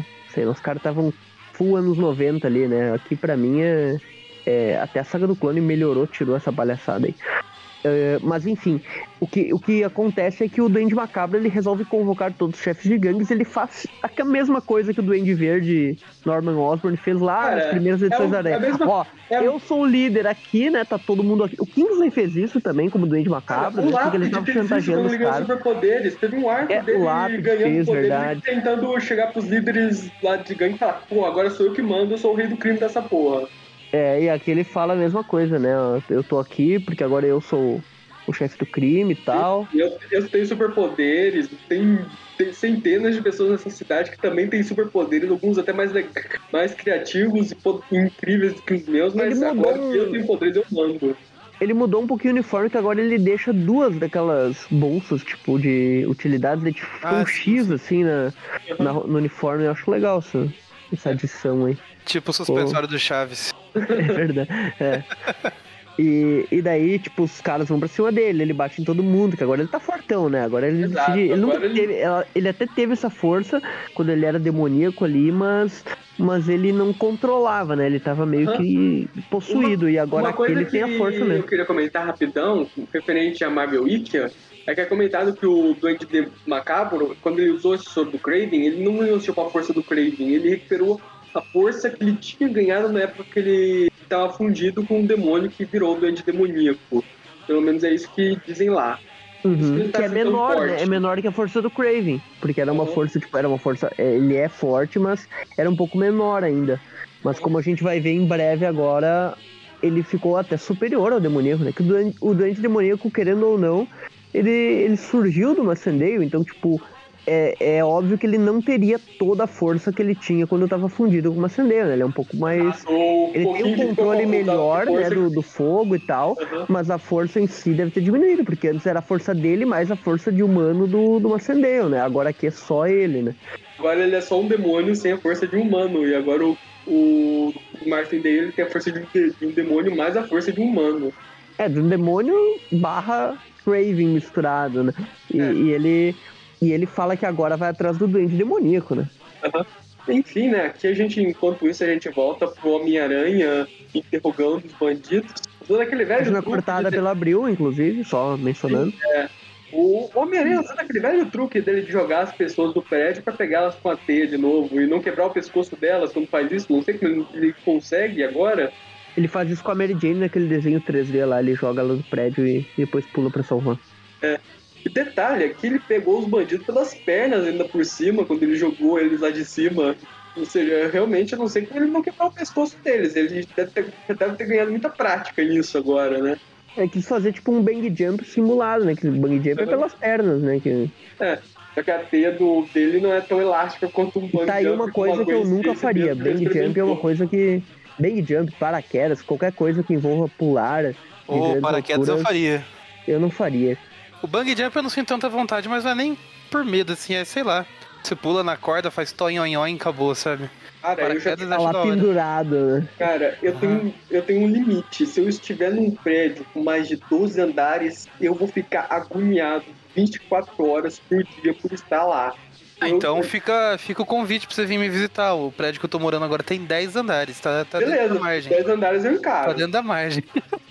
Eu, eu acostumo, assim, com grandes alturas e tal. Eu só não gosto quando o prédio é muito fino, sabe? Porque daí dá uma coisa meio estranha, tipo. Quando tá lá em cima num prédio que é fininho, sabe? Parece que aquela porcaria vai cair. Né? Tipo, eu Cara- gosto quando o prédio ele é, ele é um prédio, tipo, que tem uma extensão ali grande eh, na largura e tal. Que, que, tipo, é uma estrutura ali que não é qualquer coisa que derruba, sabe? Cara, Eu, eu eu- fico. Cara, acho que questão de acho que uns dois anos atrás, tava viralizando aqueles vídeos quando teve aquela tempestade forte em Balneário Camboriú. Que, e, e lá tem muito prédio alto, né? Falando em caso algum ouvinte não saiba, lá tipo, é uma cidade que tem muitos, muitos prédios altos. E acho que talvez os prédios mais altos do Brasil estejam lá. E daí galera que tava morando, que mora nessa parte alta, assim, dos prédios, começou aquela ventania da tempestade, uns negocinhos, eles estavam, começaram a filmar as banheiras, as, as jacuzzis, a água sacudindo por causa do movimento do prédio balançando por causa do Meu vento. Deus É céu. desesperador. Gente, eu Tipo, já tô sai daí, já- maluco. Para de filmar, medo de desce nessa altura ele é tão grande que eu já tô agoniado só com essa conversa aqui. Ei, Imagina o que eu faria, cara. Eu, eu jamais ia ficar lá. Imagina, cara. Que, que Eu doideira. nunca mais vou pra essa cidade. Eu nunca fui pra lá e agora sim eu nunca vou mesmo. É, vai nos andares de baixo. Mas Sim, enfim, né? A gente. ah, depois aí já troca pro macabro, né? Sim, não, antes disso, quando o Homem-Aranha deixa os bandidos irem embora, eles acabam logo em seguida sendo atacados pelo Duende Demoníaco. Aí sim voltamos pro Macabro, encontrando aqui o Duende Demoníaco, saindo na porrada com ele. Ele tava esperando aquela igreja que o demoníaco fica invadindo de vez em quando. Que ele reza, né? E ele encontra o, Nossa, o Jason lá. essa página, mas enquanto isso a gente volta aqui pra Mary Jane, né? Ela não tinha aparecido até agora nesse ar. É, não, só ia comentar que, que o, o, Macende- o demoníaco já pensou, ó, tá aqui o, o Macendeio, vou matar ele, mas ele não sabia, né, que agora o Macendeio tá com força, então o Macendeio pega ele meio que desprevenido, né, e, e derruba ele já. Aí sim vai pra, pra Mary Sim, a Jane. Mary Jane, ela recebendo essa alegação e a pessoa não atendendo. Eu já até imagino quem é essa pessoa. É, ele, ele, é, ela tava na casa da tia May, né? Daí tocou o telefone da tia May. Uhum. Quem atendeu foi a Mary Jane e ela falou, alô, Peter e tal. E daí aquela voz não fala nada, é uma voz, um cara eh, com o rosto oculto, com uma moto, e tipo, ele tá no meio de uma estrada, assim. Então fica uma coisa meio estranha. E daí a Mary Jane desliga ali e fala, ah, que que. Que que é, É, isso? caras aquele ligando spot, aqui não, né? não falaram nada. E daí, tipo, o cara ali, a gente vê que ele tem um, um anel diferentão, né? E ele, ele fica assim, Mary Jane? Ué, pô, ele conhece a Mary Jane? Quem é esse cara? Quem é esse cara? Pois bem, a gente vai descobrir mais tarde. É a primeira vez que a gente tá comentando, né? Uma aparição dele depois de tanto tempo. Depois de não não é o Ben Haley, não? É, pois é. Depois Ah, de é verdade, Ben Haley apareceu antes, verdade. Desde 1970 e lá vai bolinha, né? Quando ele apareceu lá na saga do clone Aham. original. Quer dizer, Quando ele desapareceu, né? Numa chaminé ali. É, na vez que a gente chaminé, viu ele. Aí, tem- é, essa coisa É, da que a gente chaminé, não né? sabe, né? Só aparece uma figura oculta ali, né? Só não tem o cachorro atrás da Dilma dessa vez. Ah, e daí tem a. Já troca pro Aranha, né? Já É, corta ali pra chegando na ele. igreja lá onde o doente macabro e o doente demoníaco estão lá se matando lá no meio É, da na multidão. verdade, o macabro tá matando o demoníaco, né? Porque ele tá. Ele tá, Tá dando aquela descendo chave, tá dando porrada aquela chave de braço Ô, Everton. Ô, Everton, falando aí em Ben Riley, essas coisas, clone e tudo mais. Esse quadrinho aqui que aparece o, o aranha entrando pela porta parece muito aquela pose que, dá, que você falou lá das teias da internet, sabe? É verdade, O é Ben Riley mesma, tá tipo, meio que nessa posição aí, se for ver. a mesma capa que, que o Aranha Escarlate aparece, aham. Bem legal. É a capa da Homem-Aranha 176. Homem-Aranha 176 da Abril. E, e parece a pose aí, não é? É, e, e o olho tá igual o olho que o Tom Lyle desenha pro Aranha, que é um olho enorme.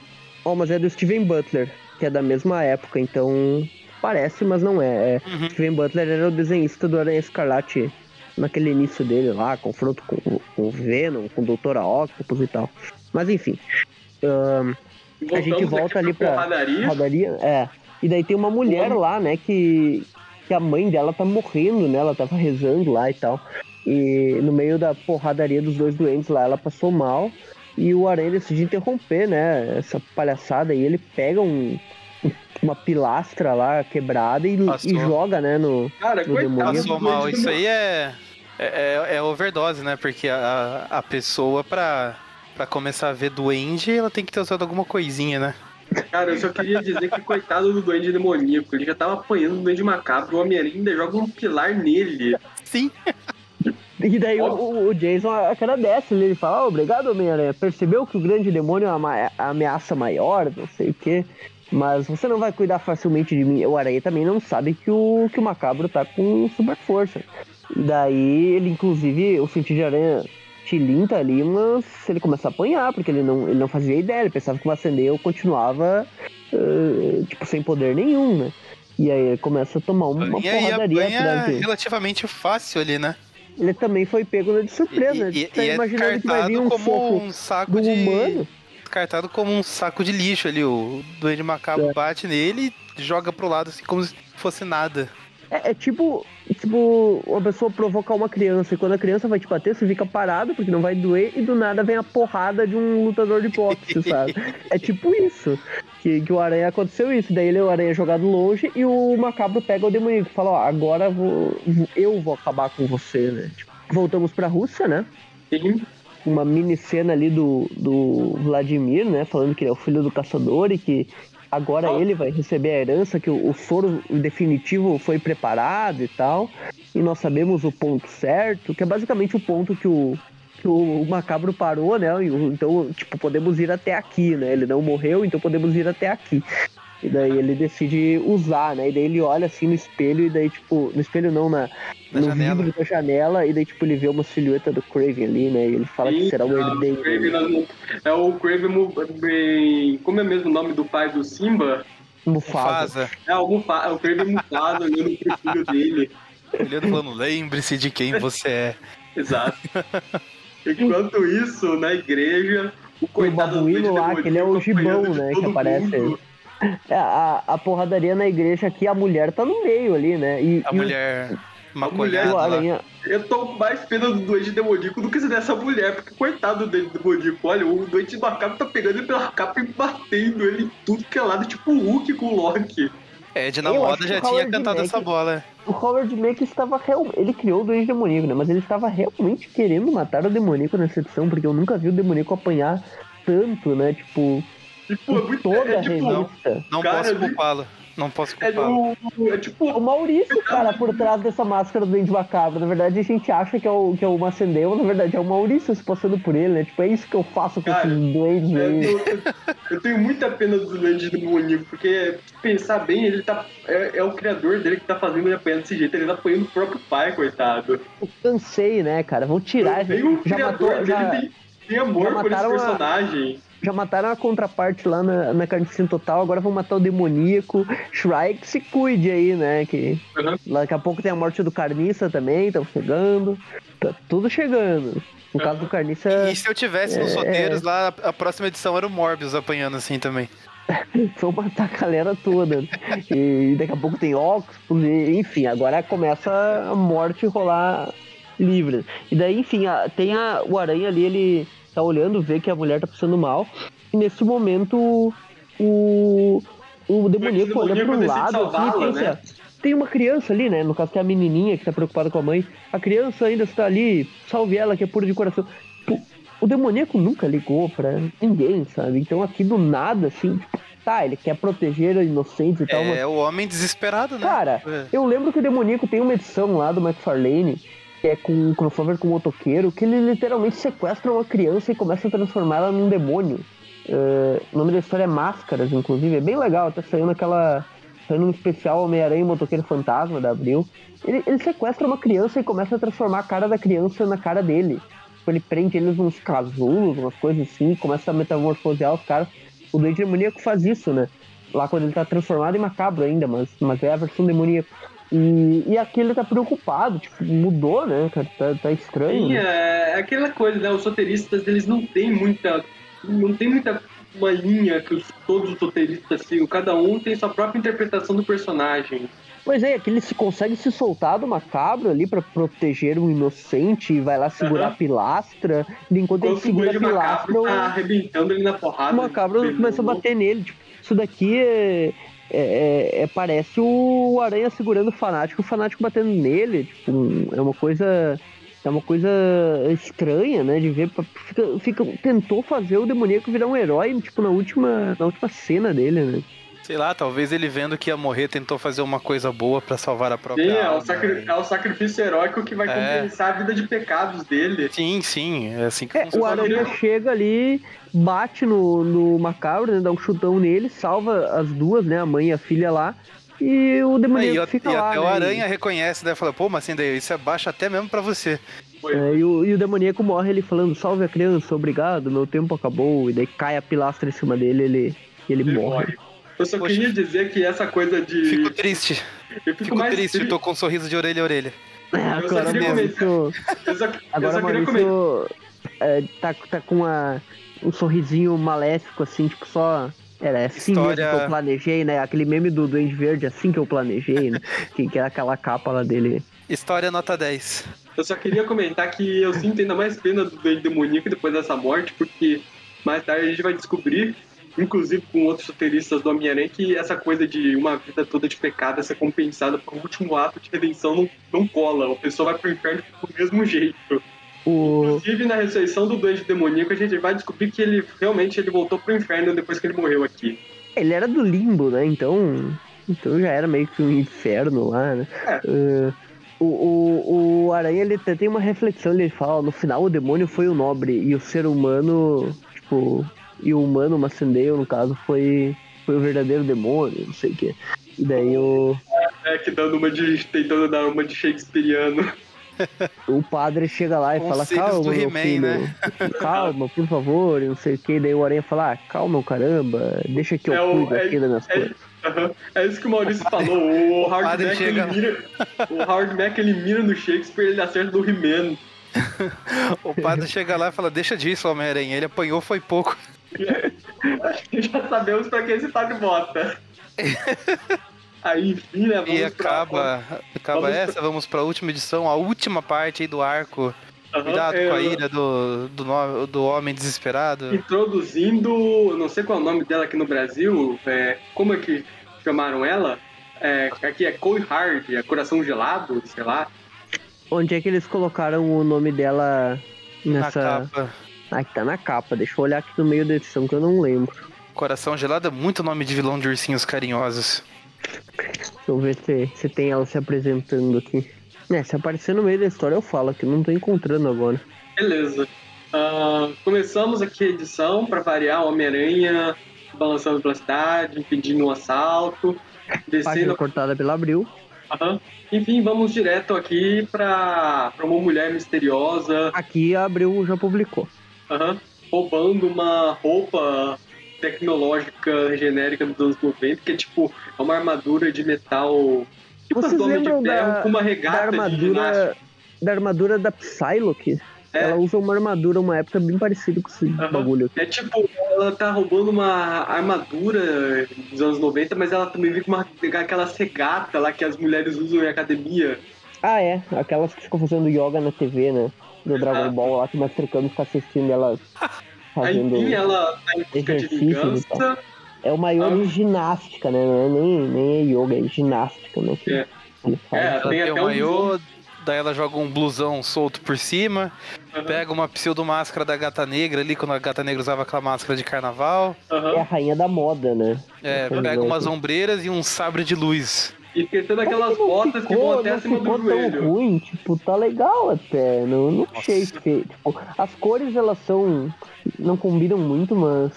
Não achei feio, assim, tipo, dá pra acostumar, sabe? Se fosse uma personagem que aparecesse bastante, eu acostumaria, eu acho tranquilo. Eu vou depois comentar sobre essa vilã quando a gente for dar as notas, mas assim, ela desce a porrada lá nos guardas, ela usa umas espadas que ela roubou lá pra congelar os membros deles. E ela. É, aí aqui ela fala o nome dela, que ela quer vingança e tal.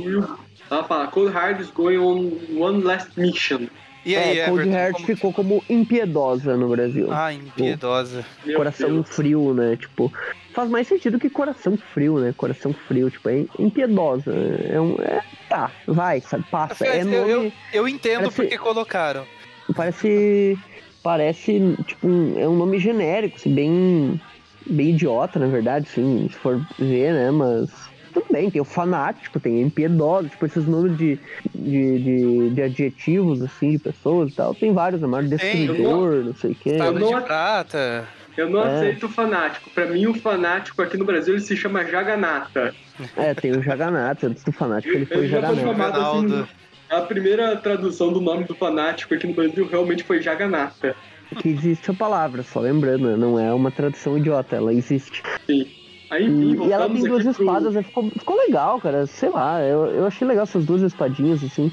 Sim, é legal esse- essas espadas que congelam as coisas. Não confiem no senso estético do Everton. Ele gosta da mulher invisível com decote em forma de quatro. Gosto.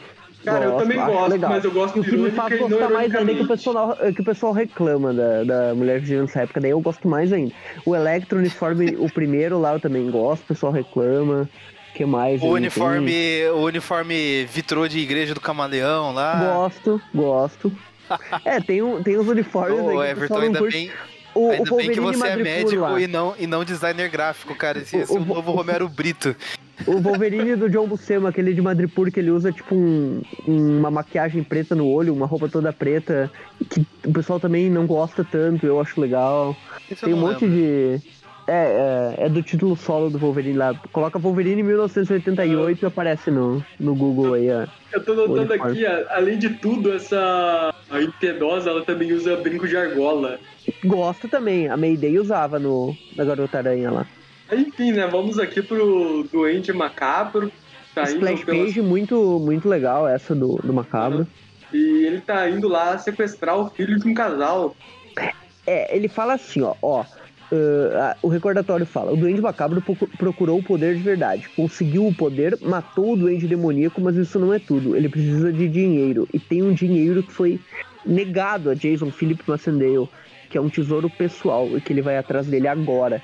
E a gente Ó, vê ele invadindo uma casa, tem uma criança e uma mulher lá e tem um outro maluco lá, tipo um, sei lá, parece é, o Paul- o- é o Ricardão aqui, né? Aí já a gente descobre que, na verdade, o Jason Marcidale, ele já foi casado e teve um filho e agora ele está lá pra buscar o filho dele.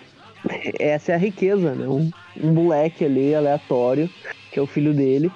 E esse cara aí, na verdade, é o atual marido da, da mulher, ex-mulher Ah. dele, né? Que é essa senhora genérica número O- 452 da Marvel. Tipo, a gente conhece o Duende, o Marcidale, desde os anos 70, 80. E até hoje, ele nunca comentou sobre esse filho na vida dele. Esse cara realmente ele é um exemplo de pai que sai pra comprar cigarro. Não, e ele che- chega como duende lá.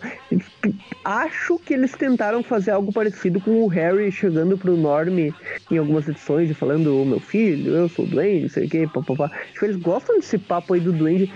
Como eu falei, o McFarlane fez isso lá, transformando uma criancinha em demônio com o duende macabro. Eles tentam fazer sempre esse lance do duende com uma criancinha, tipo, eh, tem, tem o duende Ah, tentando com o Peter o como Doente Macabro, eu filho. acho até que com- combina um pouco, porque lembrando que o nome dele original é Hobgoblin, é bicho-papão. Bicho-papão tem, é realmente relacionado com criança. Pois é, e daí tipo, ele vai ali, chama o filho dele, não, ele sequestra, né? E daí o Aranha, enquanto isso, o Aranha tá se balançando ali, falando, ó, foi fácil demais achar o, o Macendale, mas o que ele. O que ele está querendo com esses reféns aqui, né?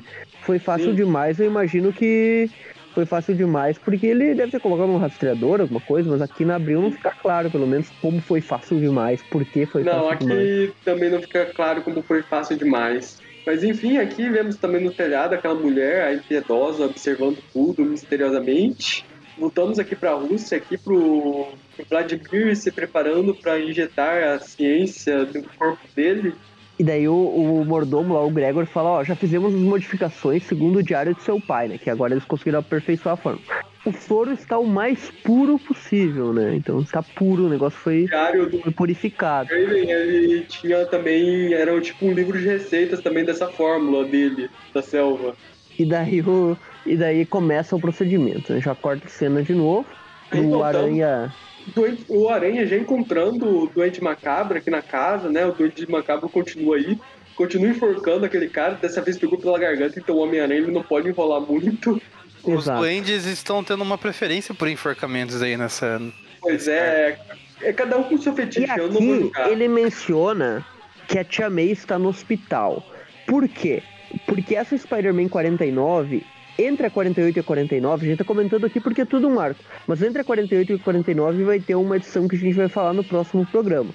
E que, que a Tia May vai pro hospital, tá? mas não vai interferir mais nada aqui, ele só menciona que a Tia May está no Aquela ligação do Ben Haley foi justamente por causa da Tia May estar no hospital também. Exatamente. É, na verdade Aí- ele ligou pra casa dela, então ele, É. tipo, ele ficou sabendo de algo e tal. Daí a gente vai ver isso no próximo programa, né? A gente só juntou o arco inteiro aqui, mas não, não tem grandes repercussões. Né? Abril também fez a Aí- mesma coisa. Aí, em vez Abril, publicou a, Abril publicou a Tia May doente antes, no caso, e a gente tá falando Uhum. desse arco antes, que também é uma Tipo, ordem válida. Aham. Aí eu só queria comentar que aqui o, tem um cara sendo estrangulado de verdade pelo doente macabro. Aí o Homem-Aranha, em vez de tentar, sei lá, salvar a vida do cara, ele simplesmente ele começa a ter um piti, quebrar tudo na casa. É, cara, por isso que essa fase aqui, Oh. esse, esse mini fase aí entre, entre a- aquela. O fim dos pais do Peter e a saga do clone, ela me irrita um pouco, sabe? Eu acho que a da fase do Aranha abaixo dos anos 90 é a que eu menos gosto, cara, de todas, assim, desde o início até, até o fim dos anos 90. Essa é a fase que eu menos gosto do, do Aranha, do Peter em si. Tipo, tá muito. Tu- E você vê que ele já tá começando a meio que dissociar parte da personalidade dele aí com a outra, porque ele se olha no espelho e ele fala: Os meus pais, não, os pais dos Peter voltaram e, e bagunçaram tudo, sei lá. E eu sou a Aranha, né? É, crazy, né? O Homem-Aranha, ele E tá daí ele dá um soco da, da Charlie Magni no espelho também, né? Viu a cara dela ali. Cara, o Homem-Aranha, ele tá virando o tipo de protagonista que eu mais. que eu menos suporto. É aquele cara que ele não sabe o que quer, ele não sabe o que ele tá acontecendo, ele ainda fica dando piti do nada. E ele é retrocedendo, né, cara? É diferente do Wolverine, por exemplo, que as- a ideia dele sempre foi ser um cara selvagem e tal, que tenta se controlar e aos pouquinhos ele vai amadurecendo, vira um samurai e tal, e vai, e vai tipo, refreando os impulsos. E a grande vitória dele no final da- das edições dele lá é ele mostrar que ele é um homem e não um animal. E o Aranha tá fazendo aqui absolutamente o contrário. É, existe Ah, eu não sou mais Peter, eu sou o, o herói, não sei o que, vou bater em todo mundo. Então fica uma coisa bem, Aham. bem bosta. Existe assim uma diferença entre o Homem-Aranha ele ter muitas coisas, ele tá sobrecarregado por muitas coisas e ele simplesmente não saber o que ele quer da vida. Existe uma grande Exato. diferença entre isso, eu acho que o roteirista não sabe. É, o, o, o Aranha, ele já, várias vezes ele negligenciou coisas da vida pessoal pra agir como herói e tal. Desde o Steve Ditko lá, o arco do planejador Sim. mestre é praticamente só isso. Mas aqui ele parece que ele, ele começou a rejeitar quem ele é pra ser só o Aranha full time, né? O Demolidor acho que já fez isso uma época também. Ah, aquela época do Demolidor de terninho lá, não sei se vocês lembram, faz pouco tempo atrás, foi, foi da fase nova do Demolidor aí, que não. Que ele fica a identidade conhecida dele, né? Ele não usa mais máscara Sim. e tal. Eh, Mas enfim, daí Revelaram a identidade secreta do impiedosa. Demolidor pela terceira vez aquela semana. Pois é. Daí chega a impiedosa, ela congela a teia dele, né? E ela mostra ali, fica onde está, assassino, né? Ela leu muito Clarim. É, o, Homem-Aranha ele dá muito com isso, né? Pessoas que leem demais o Clarim acreditam no que tá sendo escrito no Clarim. E aí daí o Doente Macabro aproveita essa brecha aí da- dessa mulher misteriosa que apareceu pra bater no aranha e ele foge com o Eu filho só- dele. Eu só queria comentar que o isso daí só prova que o James tá fazendo um ótimo trabalho, que ele tava querendo fazer com que o Clarim perdesse a fama de tabloide, que ninguém confia, e parece que ele tá conseguindo, porque essa daí tá acreditando no que o Clarim Diário publica agora. Ó, a fama tá desaparecendo. Ela fala depois eu caço o macabro, agora eu vou, vou me vingar de tudo que você fez com essa família, com a minha família e tudo que tá fazendo aí bancando o herói. Exato. Então agora você vai pagar com a sua vida. Começa a congelar o braço do aranha, Sim, aí come... sai aí pra come- porrada. O Aranha, o Aranha fica meio que o Thanos pra feiticeiro escarlate, né? Eu nem sei quem você é. E o argumento Exato. dela é tipo, o mundo será melhor sem vocês, vocês brigam e acabam destruindo tudo. É o mesmo argumento do pessoal que reclama do Superman lá, que, que tá destruindo a cidade nos filmes novos aí, tipo, abaixa o Superman, não sei o que. É tipo a mesma coisa aqui, o mundo será melhor sem vocês, papapá. E o Aranha fica ali se justificando, não, eu tento proteger, eu tava protegendo a criança. E, e daí a mulher ali fala, ele- criança? Como o meu Joey? Tipo, quem é Joey? Onde você estava comentar. quando ele precisou de vocês, né? Você não Apenas- fez Eu só nada. queria comentar aqui que, a, que o Homem-Aranha ele dá uma de Ellen Lovejoy, ele começa a falar: as crianças, pensem E daí o Aranha simplesmente E era desce, um- apenas- ele vira um chute assim, apenas, apenas uma criança chamada Joey. ó. O, o Aranha, o Aranha é tipo um golpe. A mulher não tem poderes, né? Ele dá só um Exato, golpe ele dá um chute na cara dela e vai embora. É, tipo, isso que dá colocar armadura em todo o corpo e daí, tipo, colocar só uma máscarazinha idiota. Tá, prote- tá protegido. Tipo, a parte. Tem uma parte visível ali, então bate nela e É. pronto. E o Aranha faz isso. O. E o Aranha tá totalmente poucas ideias, né? Ele pega, dá essa nocauteada nela, fala assim: ó, você tem irmão, faz um favor pra você mesmo e fica fora do meu caminho. E daí corta lá pro, pro Duende Macabro querendo ser o, o pai presente agora. Ele descobre que o nome do filho dele é Jay, como se fosse Jason, sei lá, tipo um diminutivo do nome J, dele. é, J é J, né? Basicamente. É, Jameson. Jay, tipo. E é o- o- Jason, eu eu não só sei queria se é comentar o- que realmente esse moleque é filho do Marcy Day, porque os dois têm cabelo raspado dos lados. O mesmo É o corte, mesmo né? cabelinho, tigelinha, né? Cara de um focinho do outro. E daí ele até tira a máscara, né? Ó, sou eu aqui, ó, a gente é igual. Olha, também tem cabelo raspado dos lados. Também tem E cabelo o macabro coloca a máscara. Chega, você é um mimado aí, hora de aprender de me respeitar aqui. Vem aqui que agora senão você vai apanhar, não sei o quê. E daí o Aranha já chega batendo, ah, tá ameaçando criancinhas, belo uso, né? O cara pegou a fórmula do Crane pra bater em criança. Pô, que que é isso, né? O Aranha começa a bater nele ali, né? E ele fala, não, Jay, meu filho, eu faço o que quiser com ele. O Aranha, ah, eu vou chamar o conselho tutelar, não sei o quê. Você não pode fazer isso. E daí ele vai Então, lá e começa o- a bater numa O semente. Jason Marcindale, ele é o pai que sai pra comprar cigarro e volta só pra pagar o cigarro no braço do, do filho. E ele É, começa a a falar sair que a dele tá consumindo ele, né? E aqui ele faz aquela sequência lá, nível, nível morte da Gwen, né? Que é soco, soco na cara e não para. Que, que ele, Bate, que ele bate. fala que a ira tá consumindo e não sei o que, vai canalizar tudo no Duende. A minha ira tá, tá, tá, tá me consumindo, mas eu vou canalizar toda ela em você, né? Daí desce a Homem-Aranha ele tá porrada. nele. começando a achar que ele é o Hulk, né? Pra ter tanta ira assim. E ele quebra o maxilar do macabro e o macabro só lança uma bomba pra poder fugir, né? Porque ele fala, não, então, aprende, tudo cara. bem, leva a criança aí, eu desisto, né? E vaza. É, ele fala assim, ah, eu eu vou embora daqui. O Aranha salva a criança lá, né? E daí, tipo, recordatório, depois o Aranha fazer tanta bobagem na edição, tipo, o recordatório fala ali, ele ainda é Homem-Aranha, ele ainda é um herói.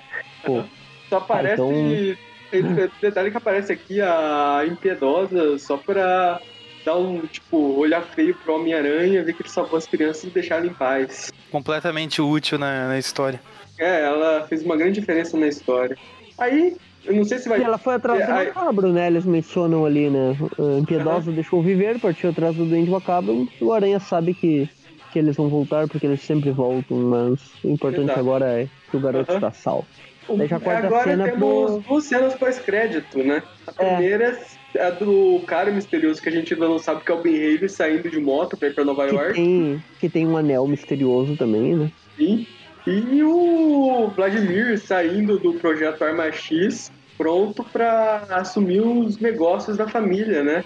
É, agora ele vai assumir o manto de Craven, né? Agora que ele está completo aí. Exato. E a E é edição 50 comemorativa será justamente o Homem-Aranha contra o filho do Craven, no primeiro de três.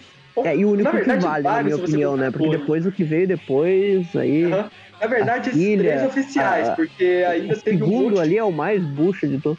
Aham. O que é é- assim, é o o, que é- primeiro de três, e se você contar os clones que o Craven se chamava de filhos, realmente não dá nem pra contar quantos filhos o Craven teve nesse mundo. O cara é Pois tipo é, né? E, e nenhum, lá dos e nenhum do é da. Calypso, né? Se eu não me engano, nenhum é da Calypso. Que pena, É. né, cara?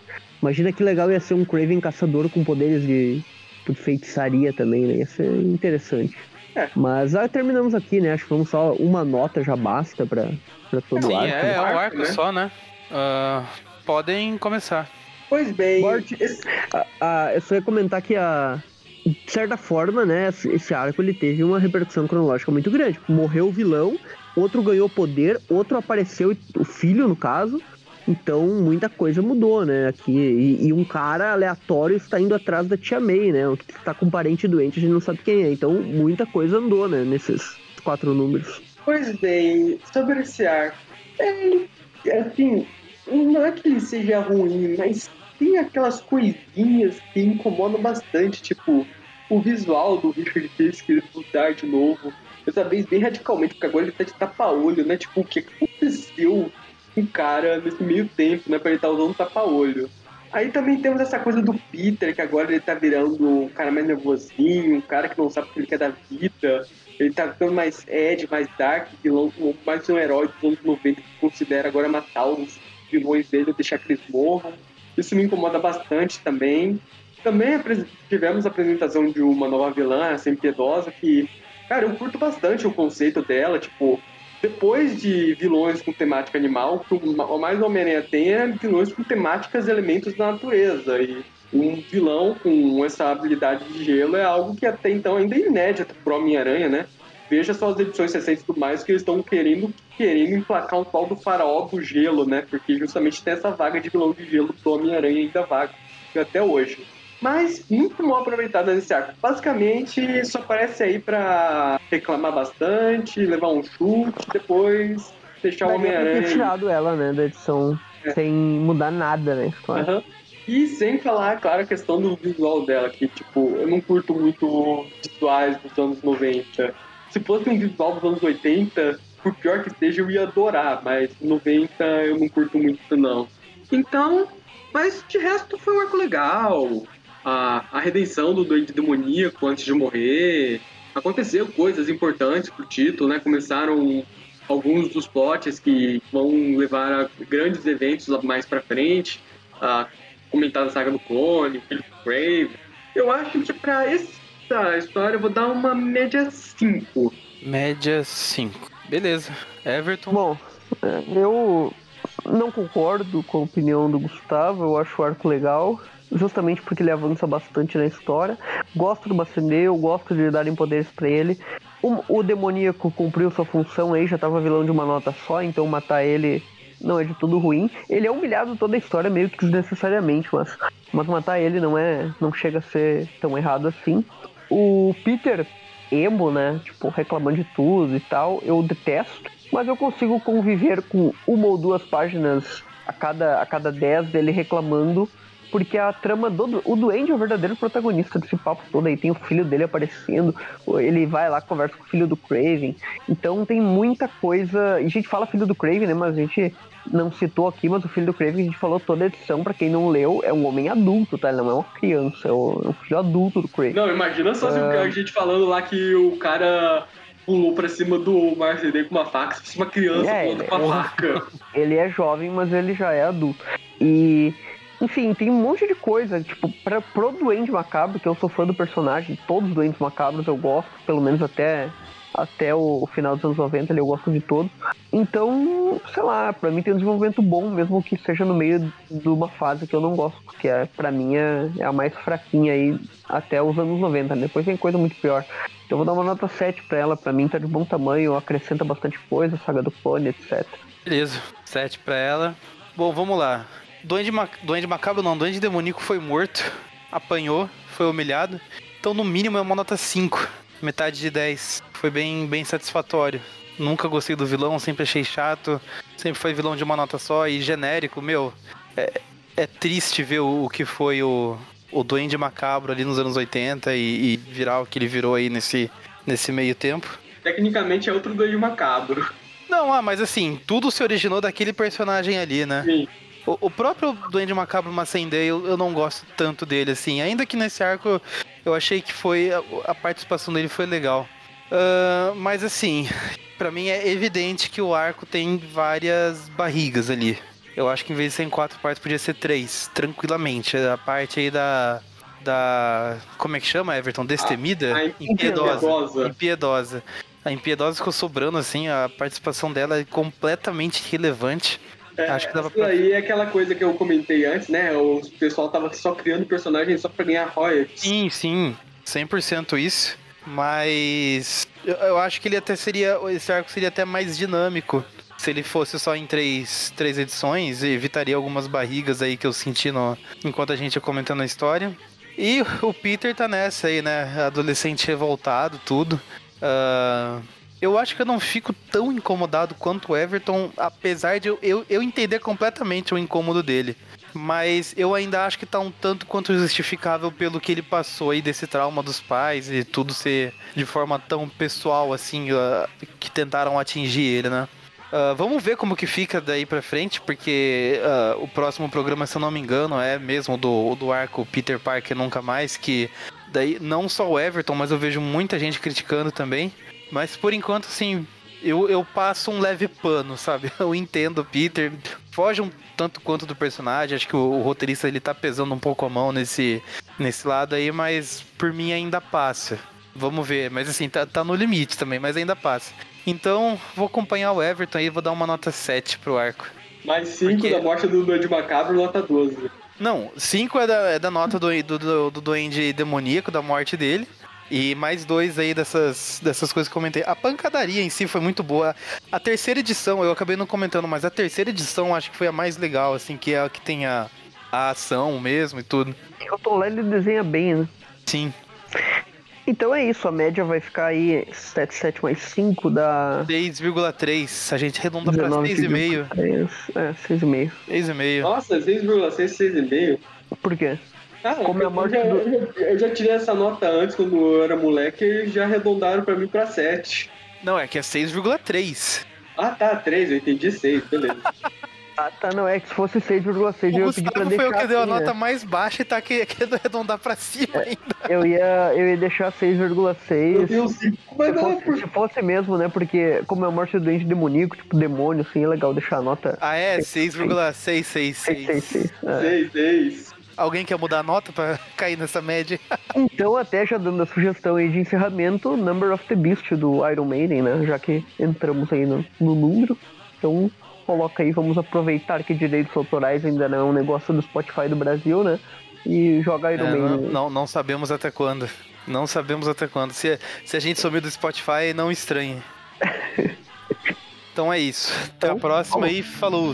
Ou. My mind was blank. I needed time to think to get the memories from my mind. What did I see? Can I believe that what I saw that night was real and not just fantasy? Just what I saw in my old dreams. Were the reflections my walkman staring back at me.